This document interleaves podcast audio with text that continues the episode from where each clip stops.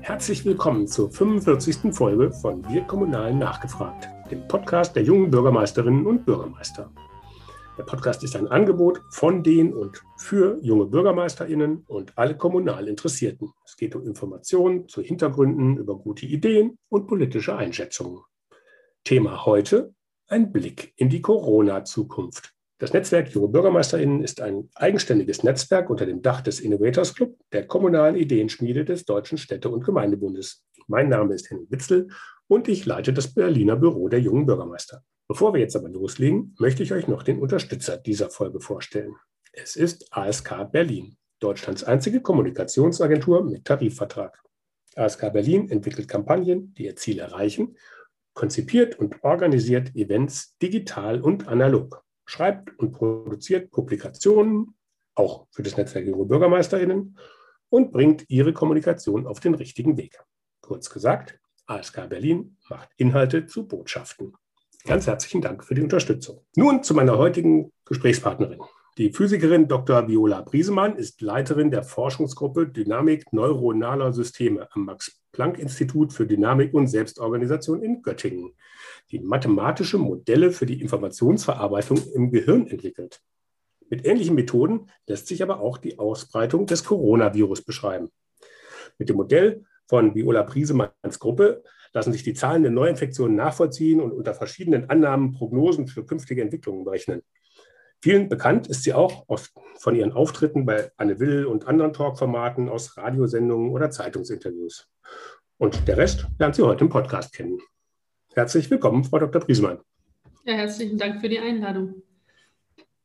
Ja, fangen wir mal an. Ähm, Hirnforschung und die Ausbreitung eines Virus. Was hat das denn jetzt miteinander zu tun? Wo ist denn da der Zusammenhang? Ja, warum hatten wir die ganzen Methoden sozusagen in der Schublade liegen? Man wundert sich ja manchmal, wie Grundlagenforschung plötzlich so einen Anwendungsbezug bekommt. Wenn wir das Gehirn nehmen, sind da etwa 80 Milliarden Neurone, also zehnmal mehr, als wir Menschen auf der Erde haben. Und die Neurone sind miteinander verbunden, genauso wie Menschen Freundschaften im Prinzip haben. Und ein Neuron ist aktiv, das sendet einen elektrischen Puls und aktiviert dann möglicherweise andere Neuronen. Genauso kann es sein, dass ein Mensch ein Virus trägt, infektiös wird und dann einige seiner Kontakte das Virus eben auch abbekommen. Ganz ähnlich ist es im Gehirn. Ein Neuron ist im Prinzip mit ganz vielen Neuronen ähm, verbunden, aber normalerweise ist die Aktivierung relativ gering. Ansonsten hätten wir ein wahnsinnig exponentielles Wachstum im Gehirn. Mhm. Und diese Mathematik der Ausbreitungsprozesse, die ist für diese neuronalen Netze und für die Pandemie ganz, ganz ähnlich. Also das ist so ein bisschen auch wie so eine Wettervorhersage, nur mit Pandemie? Ja, Wettervorhersage und Klimaforschung sind ja verschiedene Aspekte. Wir wollen verstehen, was die Mechanismen sind. Im Gehirn interessiert uns zum Beispiel, warum gibt es keine Wellen, erste, zweite, dritte Welle? Warum ist das meistens relativ stabil, aber trotzdem ähm, jederzeit bereit, Informationen zu verarbeiten? Das heißt, wir haben da ein System, was ganz sensibel ist, aber nicht instabil wird. Und da gibt es so regulatorische Mechanismen im Gehirn, die wir mit erforschen. Mhm. Also, wenn ich es jetzt richtig verstanden habe, man kann auch ähm, dann gucken, welche Maßnahmen welche Effekte haben können. Also, wenn ich sozusagen dann Einfluss darauf nehme, ähm, wie die Kontakte laufen, dann ähm, kann ich auch vorhersagen, ähm, wie sich eine Epidemie ausbreitet. Und, oder genau. Das erste Wichtige zu wissen ist ja dieser R0-Wert dieser R-Wert, wenn man gar keine Maßnahmen hätte, der lag ja für die ersten Varianten bei etwa drei, jetzt ist er ein ganz ein Stückchen höher. Das hängt natürlich total von dem Kontaktnetzwerk ab. Das ist in der Stadt ein bisschen anders als auf dem Land, das ist in dem einen Land anders als in dem anderen Land, das ist von Person zu Person ein bisschen verschieden. Deswegen ist es nie ein ganz, ganz fester Wert. Aber so die Größenordnung drei, vier, eher jetzt vier, die, ähm, da sind wir uns relativ sicher, dass das stimmt. Masern zum Beispiel sind viel, viel ansteckender, die haben einen R-Wert von eher 12 oder 14, nur um da einen Vergleich einmal zu nennen. Die normale Grippe, weil einfach viele Menschen schon immun sind, die hat dann effektiv einen geringeren R-Wert als Covid. Die hat von sich aus eher einen R-Wert von 1,2 bis 2, je nach Jahr. Okay, und darum ist die auch ausgefallen, weil die ganzen, ähm, weil die ganzen Maßnahmen, die äh, getroffen worden sind, dann diesen 1,2 Wert sozusagen dann so niedrig gemacht haben, dass im Endeffekt für die Grippe genau. kein Angriffspunkt mehr übrig blieb. Für die Grippe waren die Maßnahmen absolut ausreichend, um sie einzudämmen. Okay. Ähm, jetzt haben Sie ja gesagt, diese Delta-Variante aus Indien, äh, die irgendwie mit einem, mit einem Wert von vier daherkommt. Ähm, wie bestimmt man den Wert? Also, also ich kann mir vorstellen, am Anfang, ähm, das mit dem drei ließ sich relativ einfach ähm bestimmen, weil es gab keine Maßnahmen und ähm, das ist dann einfach das, wie viele Leute sozusagen ähm, dann sich angesteckt haben und wie ist die Dynamik sozusagen hochgegangen. Da konnte man dann die drei raus, äh, wunderbar rausrechnen. Das war auch glaube, ganz viele Leute haben am Anfang der Pandemie irgendwelche Excel-Tabellen geführt. Äh, so habe ich das dann auch mit den Zahlen in den ersten Wochen gemacht. Ähm, und da war ja in der Tat dann diese drei, ähm, war, war ja da ganz deutlich abzulesen. Ähm, wie kriegt man denn jetzt die vier raus, wenn jetzt aber ja parallel ganz viele Schutzmaßnahmen ja noch laufen? Die vier kriegt man nur so indirekt raus. Was man macht, und England hat dazu sehr, sehr gute Daten. Ähm, die vier habe ich jetzt auch nur als Größenordnung genannt. Das ist etwas, was wir nicht genau wissen. Ähm, England hat sehr gute Daten. Die schauen zum Beispiel, wenn eine Person in einem Haushalt infiziert ist, wie viele Personen werden dann weiter angesteckt von dieser einen Person. Das nennt sich Secondary Attack Rate, also im Prinzip Weiteransteckungsrate. Und ähm, die, als zum Beispiel die neue Variante B117 kam, haben die im Nachhinein geschaut, welche dieser Menschen im Haushalt hatten die alte Variante, welche hatten die neue. Und dann sieht man zum Beispiel kristallklar, wirklich kristallklar, dass diejenigen, die die neue Variante hatten, und die wussten das ja auch gar nicht, welche sie haben, die haben dann etwa 30, 40 Prozent mehr ihrer Kontaktpersonen im Haushalt und in den anderen Bereichen angesteckt. Das heißt, da ist man davon ausgegangen, und das ist ein sehr starker Hinweis darauf, dass die neue Variante etwa 40 Prozent ansteckender ist als die alte Variante, einfach weil 40 Prozent mehr der Kontaktpersonen unter sonst, ansonsten komplett gleichen Bedingungen angesteckt worden sind.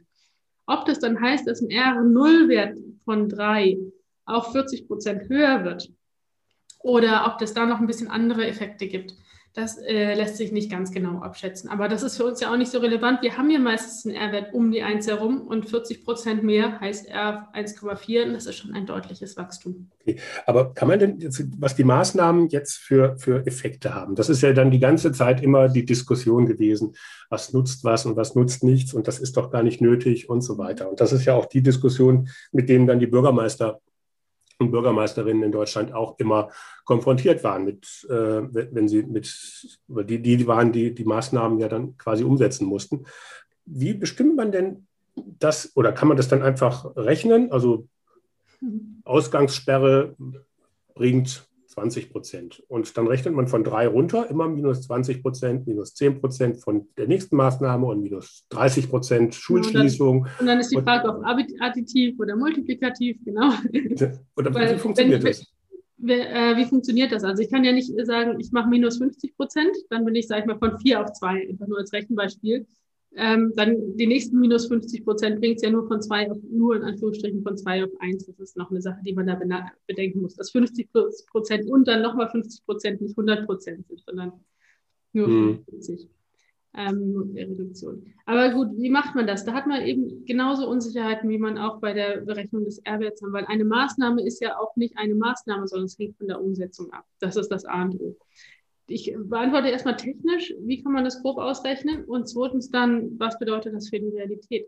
In der ersten Welle gab es verschiedene Maßnahmen in verschiedenen Ländern zu verschiedenen Zeiten. Man kann sich also alle Länder anschauen und schauen, eine Maßnahme wurde beschlossen, wie zum Beispiel Schulschließung. Wie stark ist der R-Wert dann in diesen verschiedenen Ländern runtergegangen? Und dann kann man das aus diesen vielen, vielen verschiedenen Ländern dann gemeinsam abschätzen. Dann findet man, dass das eine komplette Schulschließung, so wie wir sie in der ersten Welle hatten, wahrscheinlich rund 30 bis 40 Prozent Reduktion bringt, also schon sehr deutlich ist.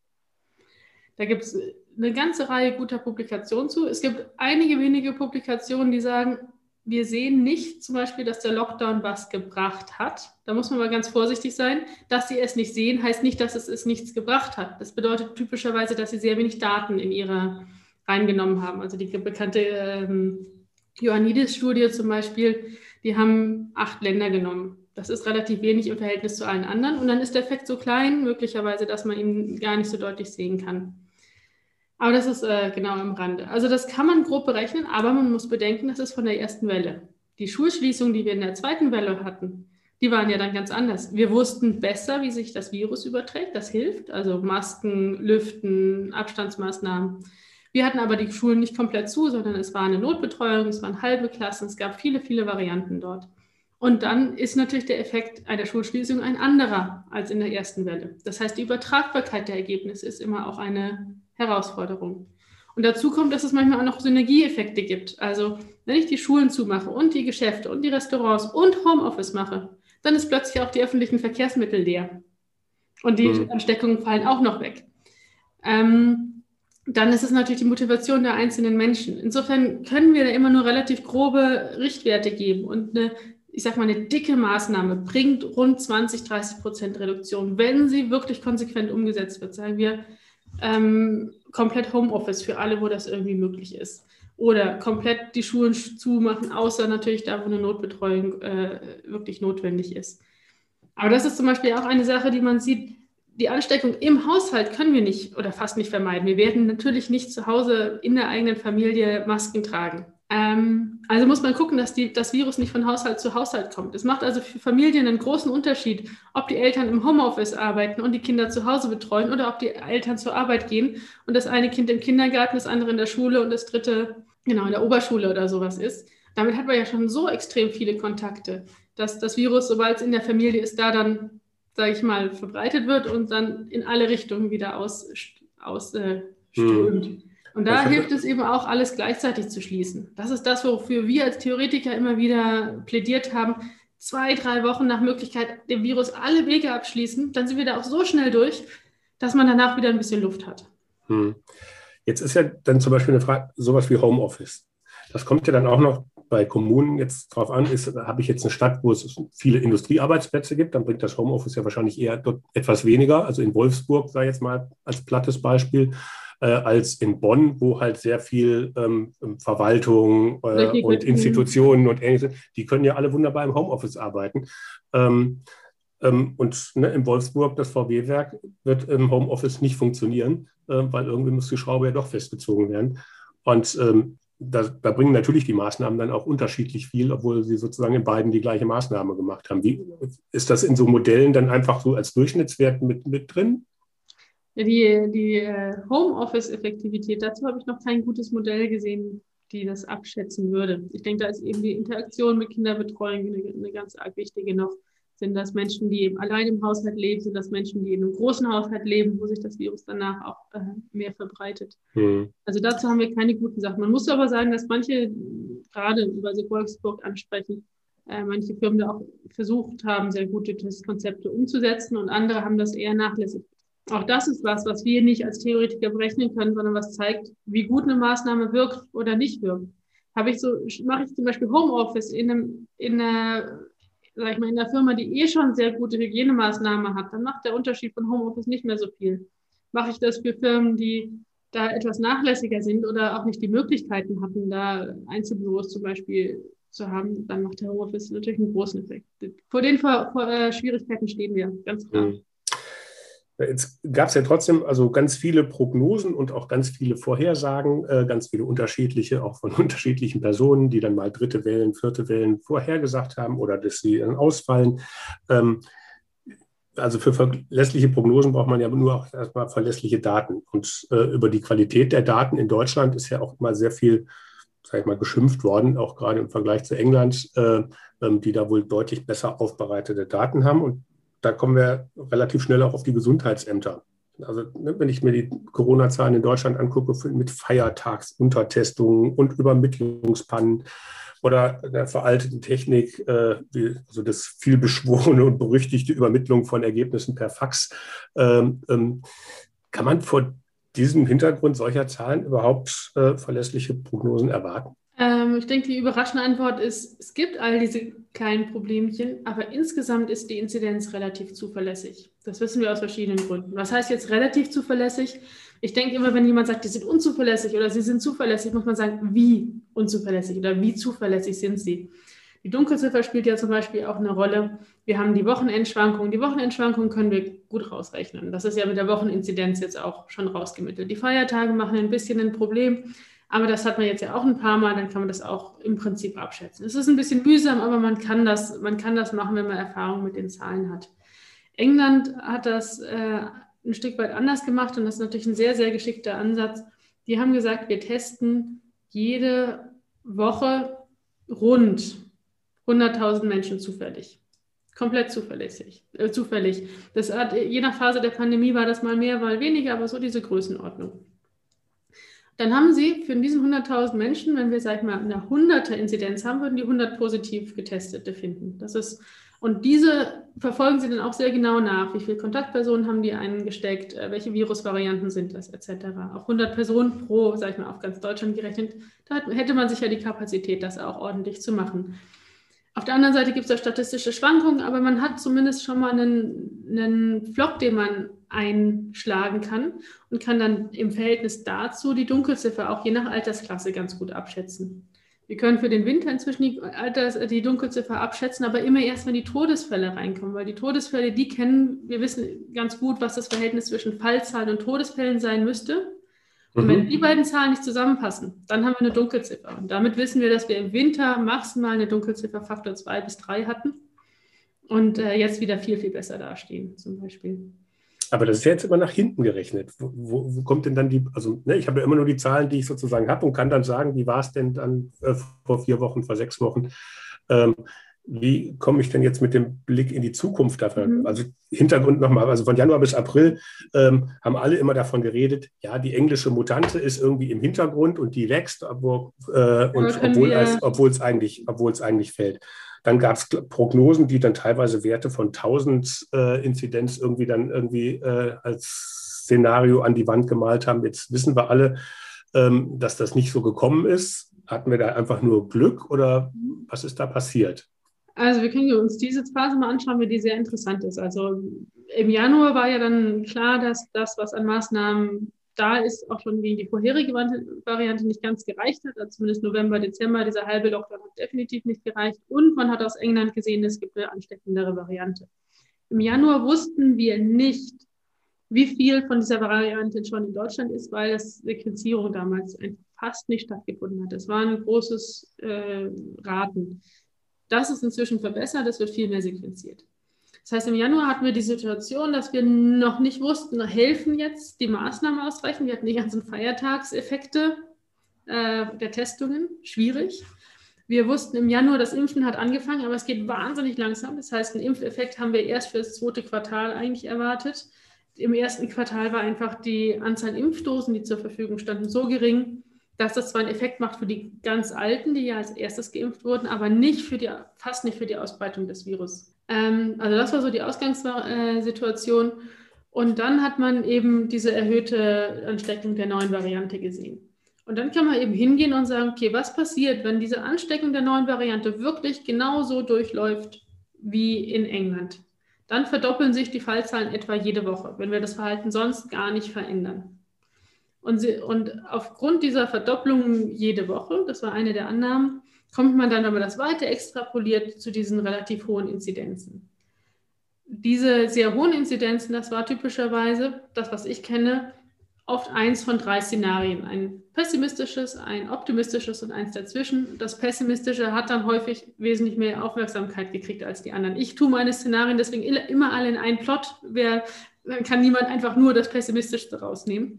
Das ist mir immer wichtig, dass sie beieinander bleiben. Das habe ich gelernt in dieser Pandemie. Ähm, der Punkt ist, und das ist mir natürlich auch, wenn die Fallzahlen hochgehen, das äh, führt dazu, dass die Menschen vorsichtiger sind, dass möglicherweise mehr Maßnahmen gemacht werden. Das bringt es wieder runter. Aber wann das passiert und wie stark das passiert, wissen wir nicht. Wir wussten damals auch nicht so genau, ähm, wie viel von der neuen Variante schon da ist. Das gibt eine Unsicherheit in den Szenarien. Und ich denke, in den Medien da hatte ich mich auch zwischendurch manchmal gewundert, sind schon auch die pessimistischen Szenarien besonders viel aufgegriffen worden. Vielleicht hätten wir da als Wissenschaftler noch mal viel deutlicher gegensprechen müssen. Das überlege ich immer wieder. Aber man hat auch nur so viel Chance, sage ich mal, gehört zu hm. werden. Jetzt gab es ja auch gerade auf kommunaler Ebene ähm, im Frühjahr, bleiben wir mal in der Zeit, mit Tübingen oder in Sachsen war, glaube ich, Augustusburg, äh, die versucht haben, sozusagen durch Freitesten ähm, ihre, ihre Innenstädte wieder, wieder zu öffnen oder zumindest den, den Hauch von Normalität irgendwie äh, wieder einziehen zu lassen. Was ja auf der einen Seite verständlich ist, weil man, weil man kommt sozusagen aus diesem Halb-Lockdown, Ganz-Lockdown äh, über den Winter und ähm, irgendwann reicht es den Menschen halt einfach mal. Und da ein, ein, Zeichen zu setzen und zu sagen, es gibt einen Weg raus, ähm, ist, ja, ist ja schon mal ganz wichtig. Ähm, trotzdem waren die Erfolge von diesen Freitests ja eher mäßig. Ähm, also waren die einfach nur zum falschen Zeitpunkt? Ja, ich glaube, da sind mehrere Aspekte, die eine Rolle spielen. Also, also wir hätten das sehr gerne im Prinzip wissenschaftlich begleitet, aber es ist dann immer viel zu klein gewesen. Also nur Augustusburg, das sind ein paar tausend Menschen ja eigentlich, plus Besucher.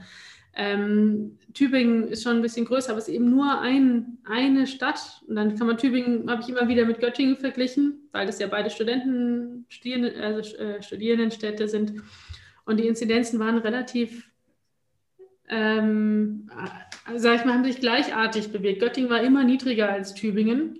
Und insgesamt aber als dann Göttingen runtergegangen ist, hat Tübingen noch eine ganze Weile gebraucht. Aber das ist so eine anekdotische Sache, das ist nichts Wissenschaftliches. Was wir als Wissenschaftler uns gewünscht hätten, wäre, wir machen so eine Art randomisierte Kontrollen, dass man sagt, wir sprechen mit einem Haufen Landkreise, allen, die mitmachen wollen, und würfeln die jetzt aus. Die einen dürfen aufmachen, kontrolliert mit Testen, sage ich mal Tübinger Modell, und die anderen ähm, machen es nicht. Und um das irgendwie fair zu machen, könnte man jetzt sagen, zwei Wochen aufmachen und zwei Wochen aber nochmal den nicht die Großmutter aller Lockdowns, aber einfach nochmal verschärfte Maßnahmen. Und das kann man ja mal entweder erst zumachen und dann aufmachen oder erst aufmachen, dann zumachen machen. Wenn man das zwei plus zwei Wochen macht, hätte man schon eine Möglichkeit, da wissenschaftlich doch einiges mehr an Erkenntnis zu machen. Und man hätte vielleicht eine Motivation nach diesem, ich sag mal, Dauer, Dauer, Dauer-Lockdown gehabt, zu sagen, okay, wir machen zwei Wochen auf und wir machen zwei Wochen zu. Die Reihenfolge, die entscheidet eben einen Würfel, damit wir das danach wissenschaftlich auswerten können. Wir haben das diskutiert, wir hatten überhaupt keine Ahnung, wen wir ansprechen können.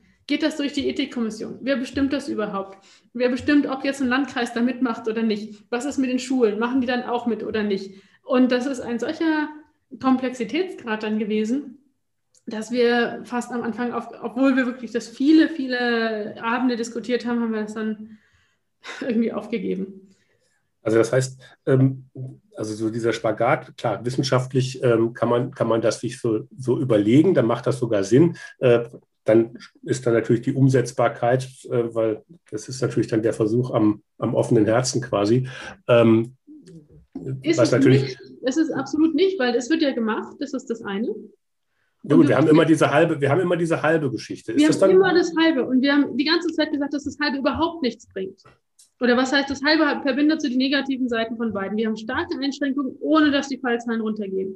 Und hätte man gesagt, wir versuchen jetzt mal zwei Wochen Homeoffice zu machen, zwei Wochen die Schulen wirklich zuzumachen, zwei Wochen ähm, zu Hause zu bleiben, soweit es geht, mit der Perspektive und vielleicht auch noch Tests auszuteilen an, alle, mit der Perspektive, dass man danach zwei Wochen aufmachen, also weitgehend aufmachen kann mit äh, Vorsichtsmaßnahmen. Ähm, das ist, glaube ich, das wäre ein großes Motivationsmoment gewesen. Und die Operation am offenen Herzen der Mittelweg ist ja einfach, dass man in diesem Status quo gefangen war, dass man es nicht geschafft hat, wirklich runterzukommen und auch nicht die Freiheit erreicht hat. Ja klar, also ich vergleiche das aber jetzt so mit, äh, am Anfang war das mit, äh, sollen wir Masken tragen? Das war mhm. so ähm, das, wo sich alle drüber gestritten haben. Äh, und im Endeffekt war doch die Empfehlung, nicht Masken zu tragen, äh, unter anderem auch maßgeblich davon äh, beeinflusst, dass es gar nicht genug Masken gibt. Das heißt, wenn ich jetzt gesagt hätte, man muss Masken tragen als Politik, äh, kann dann aber den Leuten gar keine Maske anbieten, dann habe ich ein Problem. Und im Endeffekt ist das doch auch mit den Testen so. Ne? Ich kann doch gar nicht ganz Deutschland oder ich weiß nicht, ob es inzwischen geht, wie da die, wie da die äh, Kapazitäten sind. Aber am Anfang, im Frühjahr, konnte ich doch gar nicht allen sozusagen Tests anbieten. Das ist doch, das, ist doch das, das viel größere Problem, dass dann die Politik dasteht und sagt, ähm, ja, das mag in mhm. Augustusburg oder in Tübingen oder wo auch immer funktionieren. Ähm, wir haben deutschlandweit einfach gar nicht genug Tests. Aber das Zuhausebleiben, ich meine, wenn wir einen Wechselunterricht in Schulen haben zum Beispiel, ist das ja auch einfach ein Versuch, das ist ein Kompromiss, das ist ja wissenschaftlich, äh, wissen wir, dass das ein Stück weit hilft, aber es ist nicht wissenschaftlich begleitet. Hm. Stattdessen zu sagen, wir machen zwei Wochen Fernunterricht, also Homeschooling und eine Woche äh, und dann wieder zwei Wochen in Präsenz natürlich mit den Vorsichtsmaßnahmen und schauen mal, was das hilft. Also das einfach mal durchzuschauen, weil wir haben so viel Unsicherheit. Es ist ja nicht so, dass man damit hoffentlich zumindest ganz, ganz großen Schaden angerichtet hätte. Man hätte das ja nach bestem Wissen und Gewissen auch abgesichert in alle Richtungen. Aber so ein Stück weit diese, diese Spannbreite, man Sie als Bürgermeister haben ja die Entscheidung, was, nicht gerade bei den Schulen, aber was mache ich, was mache ich nicht. Und da ist ja so eine Spannbreite von, sag ich mal, Maßnahmen, die okay wären. Und daraus in diesem Bereich äh, systematisch wissenschaftlich zu variieren, statt zu sagen, jeder Bürgermeister, jede Bürgermeisterin macht das ein bisschen anders. Hm. Wäre eine Chance gewesen und ist auch was, was wir uns für den Herbst nochmal überlegen sollten, ähm, wie wir mit dem Herbst umgehen. Also jetzt diesen Herbst. Diesen kommenden Herbst. Ähm, das heißt, ähm, Sie erwarten eine vierte Welle? Da muss man unterscheiden zwischen einer Welle der Fallzahlen und einer Welle an den Krankenhäusern. Also viele Menschen werden dann geschützt sein durch eine Impfung und es mehr und mehr Menschen sind durch eine Impfung geschützt. Das heißt, die Wahrscheinlichkeit von einem schweren Verlauf ist dann ganz deutlich reduziert. Die Wahrscheinlichkeit, dass das Virus übertragen wird von den geimpften Personen, die ist nicht ganz so doll reduziert. Wir wissen aus. Auch von den Geimpften. Ja, also geimpfte Personen übertragen. Die Frage ist, wie viel. Ähm, wir wissen aus den Studien ganz am Anfang, dass es 95 Prozent Reduktion ist. Das heißt, ich kann 20 geimpfte oder eine ungeimpfte Person treffen mit, und habe dieselbe Wahrscheinlichkeit. Aber im echten Leben ist es so, dass eine geimpfte Person mehr Kontakte hat, selber kein Risiko hat. Das heißt, die greift das Virus viel eher auf. auf aus England sehen wir jetzt, dass dieser Effekt nur noch 80 und nicht 95 Prozent ist. 80 Prozent heißt, ich treffe entweder äh, vier oder fünf geimpfte Personen oder eine ungeimpfte Person. 80 Prozent ist schon was anderes als 95. Mit der neuen Virusvariante ist gerade die erste Impfung fast gar nicht mehr effektiv gegen Übertragung. Äh, das heißt, geimpfte Personen tragen dazu bei. Und dann muss man sich an irgendeinem Punkt die Frage stellen, wann, in Anführungsstrichen, lasse ich die Inzidenz laufen? Wann sage ich, es ist nicht mehr gerechtfertigt, Maßnahmen zu machen, um die Inzidenz unten zu halten? Mhm. Das ist eine Frage fürs Ethik, für die Ethikkommission. Und gleichzeitig wird es ein Zeitpunkt sein, wo wahrscheinlich nicht 90 Prozent der Menschen einen Impfschutz haben, 80 oder 90 Prozent. Das heißt, die Menschen, die sich noch nicht impfen lassen konnten zu dem Zeitpunkt oder sich nicht impfen lassen wollen, sind doch immer noch so viele Menschen, dass die Krankenhäuser dann nochmal voll werden könnten. Okay, und was äh, sind da ähm, für ja, für, was für Einschränkungen könnten da wieder auf uns, auf uns zukommen? Wieder die gleichen oder haben wir in der Zwischenzeit so viel gelernt, dass wir sagen, okay, also das äh, Kaffee trinken im Freien, äh, das funktioniert dann auch, aber ähm, lassen wir mal lieber irgendwie dann halt in den Geschäften oder reicht dann irgendwie die Maske in dem Geschäft. Ähm, weiß man da inzwischen mehr drüber, über die einzelnen Maßnahmen? Ich glaube, im ersten Lockdown war ja auch in Anführungsstrichen verboten, dass man sich im Park zu zweit auf eine Bank setzt. Ich glaube, da sind wir jetzt alle einig, dass das jetzt nicht der Pandemietreiber ist. Ähm, aber was gibt es da inzwischen für Erkenntnisse? Ja, die Unsicherheit sind nicht unbedingt die Maßnahmen, sondern vielmehr, was für Varianten werden wir bis dahin haben und wie gut helfen die verschiedenen Impfstoffe gegen die Übertragung der einzelnen Varianten. Also das ist eigentlich wirklich deine Frage, von welche Varianten sind da und welche Impfstoffe sind zu welchem Anteil verimpft und wie gut mhm. das eine gegen das andere. Da haben wir eine große Unsicherheit. Insofern lässt sich das jetzt nicht pauschal vorhersagen. Ich möchte hier mal zwei Extremszenarien sagen für den Herbst. Oder vielleicht auch, ich, ich nenne mal die ganz Extremszenarien. Ähm, und dazwischen ist die Realität. Bitte hören Sie beide an und schneiden Sie nicht eine raus. Bestimmt nicht. In, in einem blöden Fall, ich fange mit dem Schlechten an, damit wir danach über das Gute sprechen können. Im blöden Fall kriegen wir jetzt Ende Juni, Anfang Juli den Wendepunkt, wo die Fallzahlen wieder hochgehen, einfach weil Lockerungen da sind und die neue Variante einfach sich durch die geimpften Personen und auch durch die nicht geimpften Personen einfach vermehrt verbreitet. Dann gehen die Fallzahlen hoch. In England verdoppeln die sich zurzeit für die neue Variante jede Woche. Wenn das so wäre, das ist jetzt wirklich pessimistisch. Wir ignorieren das, wir sagen, Fallzahlen interessieren uns nicht mehr, die Krankenhäuser sind ja leer, wir machen also genauso weiter. Der Impffortschritt hilft noch ein Stück weit, aber an irgendeinem Punkt ist auch das Impfen ja, sag ich mal, saturiert. Und dann kriegen wir diese Verdopplung der Fallzahlen. Und die Verdopplung der Fallzahlen bedeutet dann, wir fangen vielleicht bei einer Inzidenz 10 an, dann dauert es 20, 40, 80, äh, 160 vier Verdopplungszeiten, also vier bis fünf Wochen, bis man bei einer 200er Inzidenz ist. Das könnte, und das ist aber wirklich der negativste Fall, im Juli, August schon sein, dass man bei einer 200er Inzidenz ist. Aber da sind noch nicht die Krankenhäuser voll, weil viele Menschen gegen einen schweren Verlauf geschützt sind. Die Krankenhäuser sind dann wahrscheinlich erst wesentlich höher, bei höheren Inzidenzen voll. Die Wahrscheinlichkeit für jeden einzelnen schweren Verlauf zu haben, ist geringer, sind viele Menschen geimpft. Das heißt, das, was wir dann weiterrechnen können, ist, okay, nehmen wir mal an, die Krankenhäuser werden bei einer 1000er und nicht bei einer 200er Inzidenz voll. Tausender hieße sowas wie, vier von fünf Leuten sind gegen den schweren Verlauf geschützt, aber eine Person eben nicht. Diese Tausender-Inzidenz zu erreichen, das ist eine andere Frage, wie wir da hinkommen. Aber nehmen wir mal an, wir erreichen die. Das dauert halt wieder einen Monat oder ein bisschen länger. Das, das heißt, dann sind wir im, wenn wir es jetzt wirklich durchrechnen, im August, September. Und dann dauert es noch eine Weile, bis äh, die ja inzwischen ein bisschen entlasteten Intensivstationen auch wieder voll werden. Oktober. Pessimismus. Da gibt es einen ganzen Haufen Aspekte. Wenn die Fallzahlen hochgehen, ist man vorsichtiger. Um die Fallzahlen so hochgehen zu lassen, braucht man eine relativ ansteckende Variante und sehr viel Lockerungen. Ich denke, das wird insgesamt eben langsamer verlaufen. Der optimistische Teil ist, und jetzt gehe ich auf den Optimismus, ist der folgende. Wir haben einen Impffortschritt. Das Virus kann sich also schlechter ausbreiten. Eine geimpfte Person überträgt zwar noch, aber mit viel geringerer Wahrscheinlichkeit. Das hilft. Das ist wie so eine Art Block. Und wir behalten einfach so ein Basisset an Vorsichtsmaßnahmen bei. Und das zusammen hilft es dann, diesen R-Wert unter 1 zu halten. Und dann mhm. können wir mit einer niedrigen Inzidenz wunderbar durch den Herbst, im Zweifel sogar durch den Winter kommen. Ein Knackpunkt ist dann im Winter, wenn wir eine Saisonalität wieder reinkriegen. Saisonalität ist ja wahrscheinlich grob 20 Prozent.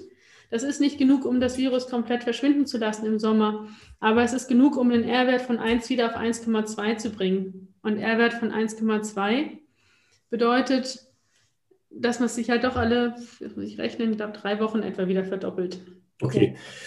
Also das sind ja gerade das Thema Saisonalität. Ähm, Finde ich da spannend, weil da hat man ja wirklich auch ständig unterschiedliche äh, Infos. Es liegt, liegt am Wetter, es liegt nicht am Wetter, also das hat gar keinen Zusammenhang.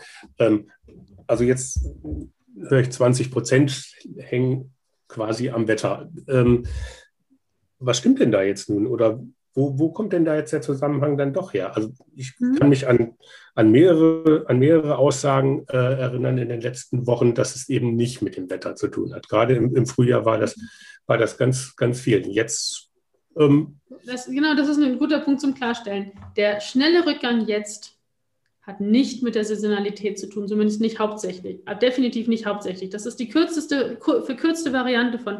Wir sind uns in der Wissenschaft sehr sicher, dass der jetzige Rückgang vor allem mit dem Impfen zusammenhängt, durch die Immunisierung, mhm. durch das Impfen. Woran sehen wir das? Wir sehen zum Beispiel, dass die Inzidenz erst bei den Älteren runtergegangen ist und dann bei den Jüngeren, so wie das Impfen eben gemacht worden ist. Die Saisonalität betrifft nicht erst die Älteren und dann die Jüngeren. Also das ist. Also schönes Wetter ist auch für, für 20-Jährige. Ne? Genau, die sollte auch den 20-Jährigen helfen. Zweitens, in England sind die Fallzahlen auch runtergegangen mit dem Impffortschritt. In Israel auch, und das war schon im Januar, Februar. Die hatten nicht das gute Wetter damals als Rückenwind. Ähm, das ist aber zusammengekommen. Wir hatten hier dann einen, einen, einen deutlichen Impffortschritt ab April. Ab April wurde Größenordnung, nageln Sie mich nicht fest, aber irgendwann im April wurden dann endlich Größenordnung 800.000 oder eine Million Menschen pro Tag geimpft. Das fängt an, relevant zu sein. Das ist ein Prozent pro Tag. Das bringt mir den R-Wert im optimistischen Fall jeden Tag um ein Prozent runter. Das heißt, in 30, 30 Prozent Geimpfte, ah gut, ich muss sie doppelt impfen. Ähm, und dann nochmal 14 Tage warten und so weiter. Und so weiter, aber 30 Prozent vollständig Geimpfte reduziert mir den R-Wert um nicht ganz 30 Prozent, aber sagen wir 25 Prozent. Das ist klasse. Das ist deutlich. Und, ähm, und das Impfen geht ja jetzt weiter, das geht ja Richtung 50 Prozent. Und die Saisonalität ähm, hilft dann ein Stück weit eben auch. Und wenn das eben auch nochmal 20 Prozent bringt, dann ist das von diesen beiden Effekten definitiv gemeinsam getragen. Aber dass das Timing ähm, und diese Altersabhängigkeit, die ist da ein ganz wichtiger Aspekt. Plus 20 Prozent Saisonalität, nehmen wir wieder einen R-Wert von 4. Das bringt mir theoretisch diesen R0-Wert dann auf 3,6 runter. Das reicht überhaupt nicht, um unter 1 zu kommen, aber es hilft mhm. Uh, 3,2. 3,2. Ja. Aber es reicht nicht, um unter die 1 zu kommen. Es, und das ist, glaube ich, das Missverständnis, wo eben immer wieder gegen angesprochen wurde. Nein, es ist nicht allein die Saisonalität. Es ist das Impfen, es ist die Saisonalität, es ist das vermehrte Testen auch an den Schulen. Das arbeitet alles gemeinsam und zur selben Zeit und deswegen ist es wissenschaftlich schwer auseinanderzuhalten. Okay. Also jetzt habe ich so verstanden. Also es gibt Selbstverantwortung, Eigenverantwortung äh, der Menschen zu stärken, ähm, ähm, bedeutet ja auch, dass die Leute ähm, auch gut informiert sein müssen über, über diese Themen. Jetzt versuche ich mal den, den Dreh. Ähm, Sie waren ja jetzt in vielen Talkshows zu Gast. Nach Ihrer Erfahrung, tragen die Medien eher zur Aufklärung bei oder mehr äh, durch diesen Hang, Dinge zu skandalisieren oder zu, äh, mit Superlativen irgendwie zu versehen, dazu, dass die Leute verwirrter werden? Wahrscheinlich gibt es beides, aber unterm Strich haben wir jetzt hier sehr, sehr viele Hobby-Epidemiologen und Hobby-Virologinnen in Deutschland, äh, was ja toll ist. Also dieses Wissenschaftsinteresse finde ich ganz arg klasse. Ich selber lese sehr gerne die Wissenschaftsteile der verschiedenen Zeitungen. Der Wissenschaftsjournalismus hier ist klasse. Das, was die Wissenschaftsteile schreiben, ist typischerweise richtig gut. Und das gilt für die natürlich Zeit, Frankfurter Allgemeine oder ähm, auch Welt oder Süddeutsche, ganz tolle Artikel ähm, in den Zeitungen. Aber ich wollte sagen, das gilt auch, ich, es gibt ganz tolle Wissenschaftsjournalistinnen bei der Welt. Und dann gibt es aber die anderen Teile in den Zeitungen. Und dort ist es, finde ich, sehr gemischt. Dort wird mehr polarisiert und dort wird teilweise von Fakten ausgegangen, die, in, die zu dem Zeitpunkt oft schon veraltet waren. Mhm. Plus die ganze Polarisierung findet natürlich eher in diesen anderen Teilen der Zeitungen statt. Vielleicht ist das eine kurze Anmerkung wert, wie funktioniert eigentlich Wissenschaftsjournalismus oder Journalismus. Ich rede relativ regelmäßig mit diesen Journalistinnen und ähm, die sprechen natürlich mit vielen anderen Experten, tragen das Wissen zusammen, schreiben es auf und die Teile, wo ich wörtlich zitiert werde, die kriege ich, zumindest aus der Wissenschaftsredaktion, auch wieder zur Vorlage. Das ist also alles von mir nochmal gegengecheckt. Und genauso gilt das für alle anderen Wissenschaftlerinnen und Wissenschaftler, die da zitiert werden. Das heißt, das ist eine Quelle, auf die ich mich arg verlasse, auch wenn es um Bereiche geht. Ich bin ja jetzt keine Virologin, wenn es zum Beispiel um die virologischen Aspekte geht. In den anderen Bereichen, wie gesagt, würde ich mir hoffen, dass da mehr Austausch mit der Wissenschaftsredaktion in den Zeitungen wäre. Das wäre jetzt sozusagen umgekehrt dann auch nochmal meine Frage. Was kann denn jetzt Wissenschaft aus dieser ähm, medialen Vermittlung sozusagen des eigenen Wissens äh, äh, in der Pandemie lernen? Also was jetzt, äh, was kann denn Wissenschaft da besser machen, äh, das zu kommunizieren, dass vielleicht auch der Politikredakteur oder ähm, der für Seite 3 oder der, der für die Überschriften zuständig ist, da vielleicht ein bisschen besser sensibilisiert ist? Das ist eine gute Frage. Also aus meiner Sicht funktioniert das eigentlich sehr gut über den Wissenschaftsjournalismus, weil es eine Art Übersetzung ist ich bin jetzt eine Person, die, die akzeptiert, dass man in der Öffentlichkeit steht, sage ich mal. Es ist absolut nicht das, was ich mir wünsche. Ich mache viel lieber Wissenschaft, ich rede viel lieber hier mit meinen Kolleginnen und Kollegen, aber ich sehe, dass das eben von manchen Menschen sehr geschätzt wird, dass ich versuche, das zu erklären. Und der Wissenschaftsjournalismus, der hilft als Übersetzung. Ich muss selber ja immer diese Gratwanderung finden zwischen Komplexität der Fragestellung und das verständlich machen. Und das ist ja, diese Gratwanderung ist ja das tagtägliche Geschäft der Journalistinnen und Journalisten. Die können mhm. das super. Ich habe da selber viel gelernt. Ich habe am Anfang Interviews mit denen gegeben, habe den Hintergrundinformationen gegeben, habe dann die Artikel gelesen und gesagt, ah, so drücken die das aus und habe diese Art Formulierungen und Redewendungen und auch Bilder, die da gemacht werden, auch wieder übernommen. Und dann beim nächsten äh, Gespräch konnte ich mich dann schon klarer ausdrücken. Hm. Ich denke, dass eigentlich der Wissenschaftsjournalismus ein ganz toller Übersetzungs, eine ganz tolle Übersetzungsrolle hat, die man noch weiter schätzen sollte und vielleicht auch mehr in die neuen Medien reinbringen sollte. Also Zeitung ist das, wo es etabliert ist. Ähm, ja, aber Genau. Ja, aber da, da gibt es ja dann auch inzwischen diverse Formate, die auch mhm. in den, in den äh, auf Social Media sozusagen dann auch entsprechend Reichweite generiert haben. Ähm, aber nichtsdestotrotz ist ja doch zu sehen, gerade, ne, ich bin jetzt hier in Berlin, in Neukölln sind die Werte deutlich höher als äh, im Prenzlauer Berg. Äh, das liegt natürlich halt auch an der, an der sozialen Zusammensetzung der Bevölkerung. Also zumindest lässt sich die eigentlich äh, in, in allen Städten fast ablesen. Mhm. Ähm, ne? Weil ich unterstelle jetzt mal, in Neukölln wird dann eben der Wissenschaftsteil nicht so häufig gelesen wie in Prenzlauer Berg. Ich Rate der Zeitabonnements. Ähm, das ist einer der Faktoren. In Schweden hat man sich das sehr systematisch angeschaut und sieht, dass dann ein Teil des Informationslevels ist, und dann ist die Frage, ist es meine Aufgabe als Wissenschaftlerin, das zu leisten? Weil ich mache ja Wissenschaft, ich werde für was anderes bezahlt. Ich habe jetzt wirklich 60 oder mehr Stunden die Woche geschafft und zwar über Monate. Das kann man eine Zeit lang leisten, aber das ist extrem viel extra Arbeit. Oder müssen wir einfach andere Wege finden, dieses Wissen auch zu kommunizieren für, über Menschen, die das professionell wissen, wie man da rankommt. Ähm, der, in Schweden hat man aber diese, diese sozioökonomischen Hintergrund genau angeschaut Haushalts, also ein Teil ist äh, mangelnde Information, der andere ist Haushaltsgröße. Ich hatte es ja schon genannt, eine Familie, wo beide Eltern arbeiten gehen müssen, am besten in einem, auch noch in einem Beruf, wo sie viele Kontakte haben. Die Kinder dann alle in der Betreuung sind. Die haben natürlich um ein Vielfaches mehr Kontakte als eine Familie, die im Homeoffice ist und äh, zu Hause bleibt. Das ist eine zusätzliche Herausforderung. Gut, also das heißt, ne, die können sozusagen ihre Kontakte gar nicht so reduzieren, selbst wenn sie, wenn sie super informiert sind, lässt einfach die, die Lebensumstände lassen das nicht zu. Gibt es, ähm, klar, kann man jetzt da auch nochmal die Aufgabe für Kommunen ähm, am Punkt informieren. Da gehört ja dann neben den Journalisten und den Wissenschaftlern auch die Politiker sozusagen noch dazu. Ähm, gerade die Bürgermeister sind ja häufig die, die dann halt auch als Erste auch angesprochen werden, weil sie auch greifbarer sind ähm, für die Leute. Was können da Politiker äh, vor Ort leisten?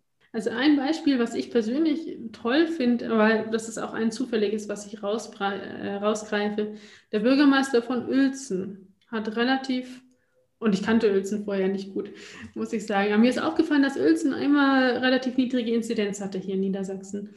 Und der hat fast täglich ein, eine kurze Videoansprache gemacht. Was ist der Zustand gerade? Was sind die Regeln? Warum machen wir das? Warum machen wir Maskenverordnungen? Wie versuchen wir die Gastronomie wieder zu öffnen? Warum steigen gerade die Fallzahlen? Ähm, die hatten dann einen Ausbruch in einem Krankenhauskomplex plus angrenzende ähm, Einrichtungen. Der ist dann auch relativ hochgegangen, aber jetzt sind die wieder bei einer Inzidenz von 2,2. Ich denke, dass dieser Videopodcast ein Stück weit dazu beigetragen hat, die Bevölkerung lokal zu informieren, nicht nur über die ganz generellen Corona-Regeln, sondern auch, was passiert eigentlich hier gerade im Landkreis. Das mhm. ist was, was mir in anderen Landkreisen gefehlt hat. Also wenn, klar, in Göttingen hatten wir einen bekannten Ausbruch, der dann auch einen Namen gekriegt hat. Aber wenn sonst die Fallzahlen hoch oder runter gingen, hätte ich das schon spannend ge gefunden. Ist das in der einen Region, ist das in einer bestimmten Einrichtung? Aber an die Information kommt man gar nicht so leicht ran. Und das ist, glaube ich, eine mhm. Verbindung, das, die, die spannend sein könnte. Da frage ich mich dann jetzt, dann sind wir wieder bei den Medien, warum ist dann Boris Palmer ständig im Fernsehen gewesen und der Bürgermeister von Uelsten nicht? Ähm, aber gut, das ist dann, glaube ich, eine andere, eine andere Frage. Vielleicht nochmal zum, zum Abschluss äh, ganz anderes Thema, eher so auf das Netzwerk junge Bürgermeister. Sie sind jetzt eine äh, junge Wissenschaftlerin. Im Wissenschaftsbetrieb sind, glaube ich, junge Menschen ähnlich selten an, äh, an verantwortlichen Positionen zu finden äh, wie in Kommunen. Ähm, können junge Bürgermeister und junge Wissenschaftler voneinander lernen, wie man sich ja, behauptet, wie man sichtbar wird, wie man Vorbild ist, auch für andere junge Leute? Ich glaube, es sind zwei. Ein, eine Sache, die unterschiedlich in der, ist in der Wissenschaft und in der Politik ist, in der Wissenschaft wollen wir vor allen Dingen Wissenschaft machen. Und in dem Moment, wo man herausgestellte Positionen macht, wie ich jetzt die viele Öffentlichkeitsarbeit oder in der Moment, wo man diese verantwortungsvollen Positionen hat, wie die Leitung eines Instituts oder gar, äh, sage ich mal, äh, äh, Universitätspräsident oder so, dann leidet die Wissenschaft ganz arg. Man kann sich dann halt da nicht mehr drum kümmern. Das heißt, es ist eine gute, eine große Frage bei uns auch, wie sehr sollen junge Leute in diesen Gremien repräsentiert sein? Denn damit nimmt man ihnen die Zeit zum Forschen weg, was ja eigentlich der, der Haupt- und der Kern ist. Der andere Teil, den ich ganz wichtig finde, ist das Vernetzen mit Menschen aus der, in derselben Situation. Um, wir nennen es dann Peer Mentoring, um voneinander zu lernen. Ich habe so meine kleine Gruppe, die auch jetzt Gruppenleiter alle sind von Wissenschaftlerinnen. Da tauschen wir uns aus über die Frage, wie kriegen wir jetzt irgendwie Familie und Wissenschaft zusammen? Wie geht man damit um, gute neue Mitarbeiter oder Mitarbeiterinnen zu finden. Wo finde ich einen Masterstudenten? Was mache ich mit dem einen oder anderen tagtäglichen Problem? Also dieses regelmäßige Austauschen bei Peer Mentoring, das hat mir extrem viel geholfen, weil ich dann nicht alle Probleme als erste lösen musste, sondern von vielen schon vorher gehört hatte. Hm. Also liegt dann wahrscheinlich auch daran, dass die Probleme natürlich vom, je nach Alter äh, dann auch sich ändern. Ne? Also die ne? Die Probleme, die man hat mit der Betreuung von jungen Kindern, sind andere als die mit, äh, wie macht man die Nachhilfe für, bei der Vorbereitung aufs Abi. Und das ist dann ja auch schon eine Generationenfrage. Mhm. Ähm, ja, da ist man dann als Eltern ja auch dann 10, 15 Jahre älter, ähm, wenn, wenn, sich dann die anderen Fragen stellen. Und ähm, sind dann, dann hat man einfach vergleichbare Fragen. Genau, und für uns ist die Frage, Anträge schreiben. Wie schreibe ich einen guten Antrag? Wie ab wann schaffe ich diesen Schritt zu einer Professur? Wie schaffe ich mhm. das? Wie bewerbe ich mich da überhaupt? Was muss in so eine Bewerbung rein? Das sind ja viel so implizites Wissen, was man nirgendwo im Netz richtig nachlesen kann.